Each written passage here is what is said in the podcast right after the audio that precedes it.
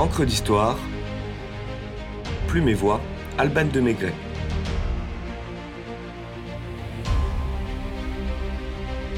Les cafés de Paris, théâtre de l'histoire, muse des écrivains.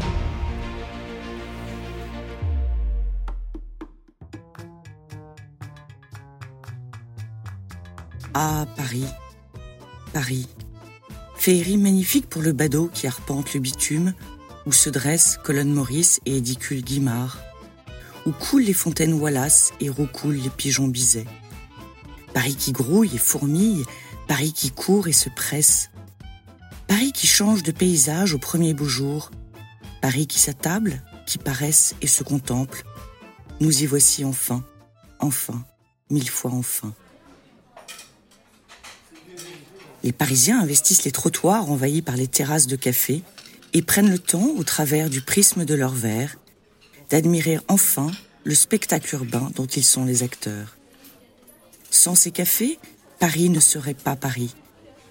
Loin d'être anecdotiques, fondus dans le panorama de la capitale, ils sont une partie de son âme, mais surtout les témoins de son histoire et de sa littérature, qui très souvent se sont écrites au comptoir. Le café est introduit en 1669 par l'ambassadeur extraordinaire de la sublime porte, Soliman Aga Mustafa Raka, en visite à la cour de Louis XIV. L'engouement pour la boisson turque est tel qu'un Sicilien du nom de Francesco Procopio dei Coltelli, fraîchement arrivé à Paris, a l'idée lumineuse d'exploiter le filon. Le simple cabaretier chez un Arménien de la foire Saint-Germain se met à son compte et achète un établissement dès que ses finances l'y autorisent. Luxueusement décoré, le café Procope ouvre ses portes en 1686, rue des Fossés Saint-Germain, actuelle rue de l'ancienne comédie en face du théâtre français. À l'opposé des tavernes dont Paris est infesté, fétide, gueularde et malfamée, où l'on boit du gros rouge des coteaux d'Argenteuil et chante des chansons paillardes, le Procope sert de la limonade, des sorbets et du café, boisson qui stimule l'esprit et élève l'art de la conversation. Les grands lustres en cristal se reflètent à perte de vue dans les miroirs, les guéridons en marbre offrent une élégance et un faste qui attirent une population aussi raffinée que les murs. Écrivains et dramaturges, comédiens et critiques, intellectuels et galants s'y rencontrent, s'y retrouvent, échangent et conversent. Le premier véritable café de la capitale est aussi le premier café littéraire, scellant ainsi l'alliance du café, la boisson comme le lieu, au monde des lettres. Le succès du Procope encourage les cabaretiers à en suivre le modèle. Nombre d'établissements sont transformés pour devenir plus accueillants, plus opulents, et recevoir le Paris qui pense et qui sort autour d'une liqueur arabesque. On y parle littérature, certes, mais très vite les conversations politiques s'invitent, au point d'inquiéter le roi dès la fin du XVIIe siècle. Preuve en est ce courrier du secrétaire d'État de la Maison du Roi à la premier lieutenant général de police de Paris.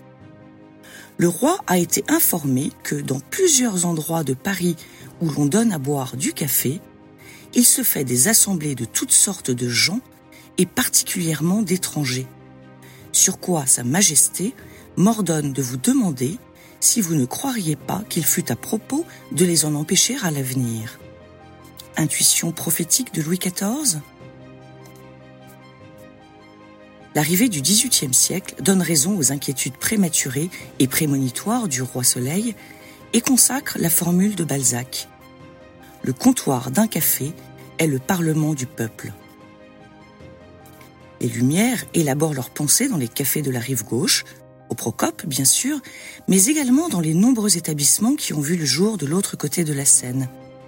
Le Café des Arts, le Café des Aveugles ou le Café de la Régence, le Café Véry, le Café de Foix, le, Café du Caveau ou le Café des Mille Colonnes qui fleurissent aux abords ou dans les galeries du Palais Royal. On y croise autant des rétifs de la Bretonne, Madame de Stahl, Louis-Sébastien Mercier ou Jean-Honoré Fragonard, observateur chroniqueur de leur temps, que des Voltaire, Beaumarchais Diderot, Rousseau, Fontenelle, d'Alembert, qui sèment des concepts dans lesquels germe l'esprit révolutionnaire. Le bistrot devient à cette époque le catalyseur et le diffuseur des idées nouvelles, comme le souligne sans jeu de mots l'Irlandais Jonathan Swift. Je ne suis toujours pas convaincu que les informations des hommes de pouvoir aient plus de vérité ou apportent plus de lumière que les discussions politiques d'un café.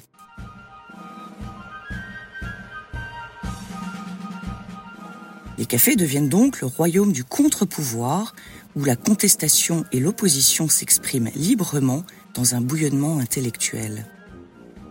Montesquieu lui-même, dans les lettres persanes de 1721, met en garde contre le danger de ces lieux et de cette boisson.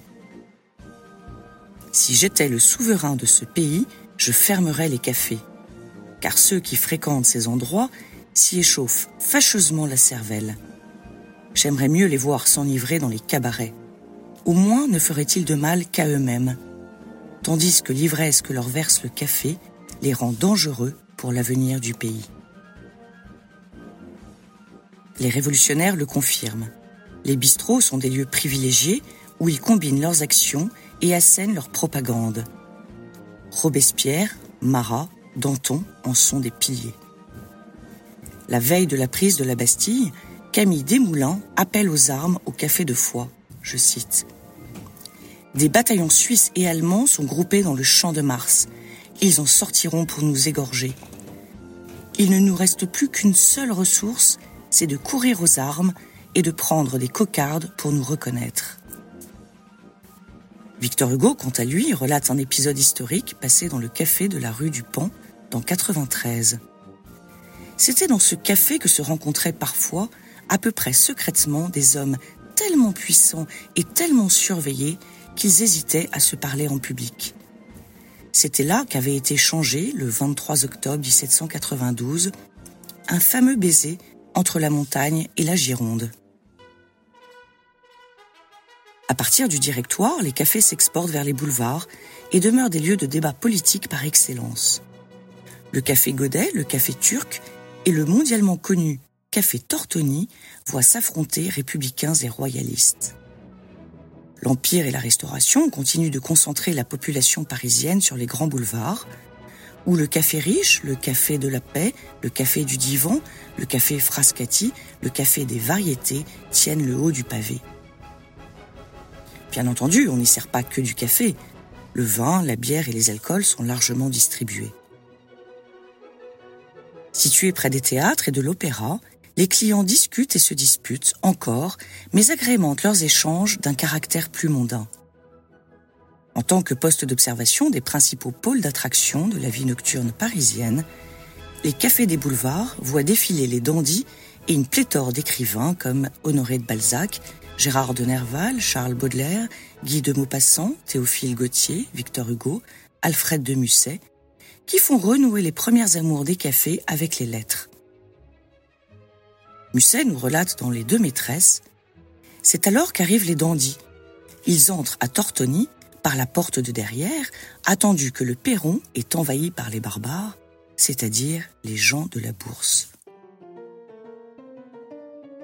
La belle époque voit s'épanouir des troquets sur la butte Montmartre que les peintres impressionnistes et plus tard cubistes investissent avec légèreté.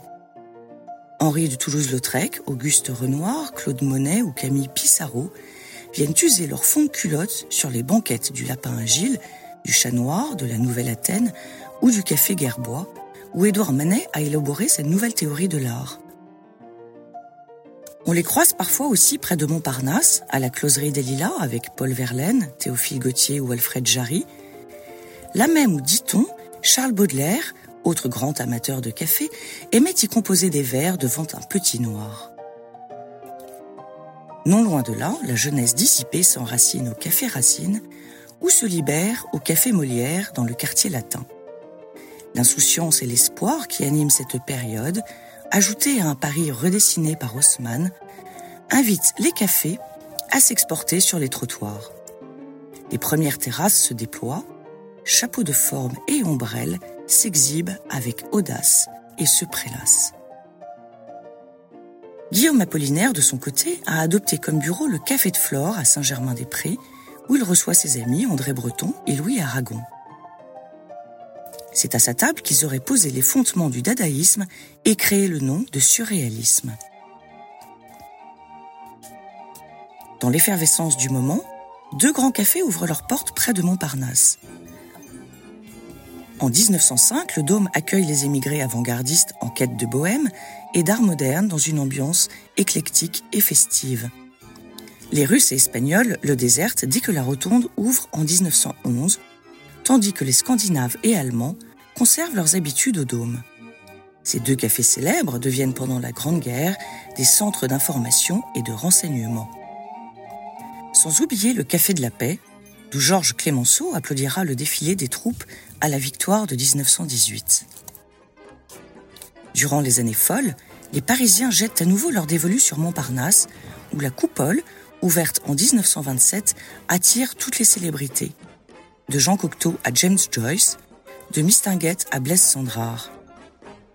L'entre-deux-guerres et l'après-guerre redonnent au Café de Flore et aux Deux Magots leurs lettres de noblesse, ainsi qu'à la Brasserie Lippe.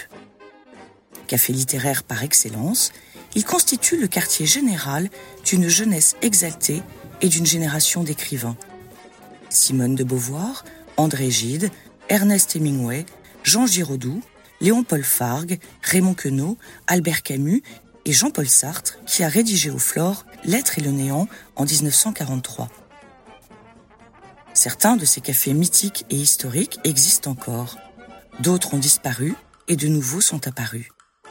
Intégrés à la capitale et au mode de vie de ses habitants, les bistrots de Paris sont le théâtre de la comédie humaine, le berceau de la vie parisienne, le levier des idées nouvelles et pour certains l'amphithéâtre de prix littéraires. Sanctuaire de réflexion, refuge d'observation, pépinière d'inspiration, alcôve de conversation, aux zingues ou en terrasse, en salle ou à l'étage, seul ou à plusieurs, comme le disait Giuseppe Verdi, le café est le baume du cœur et de l'esprit.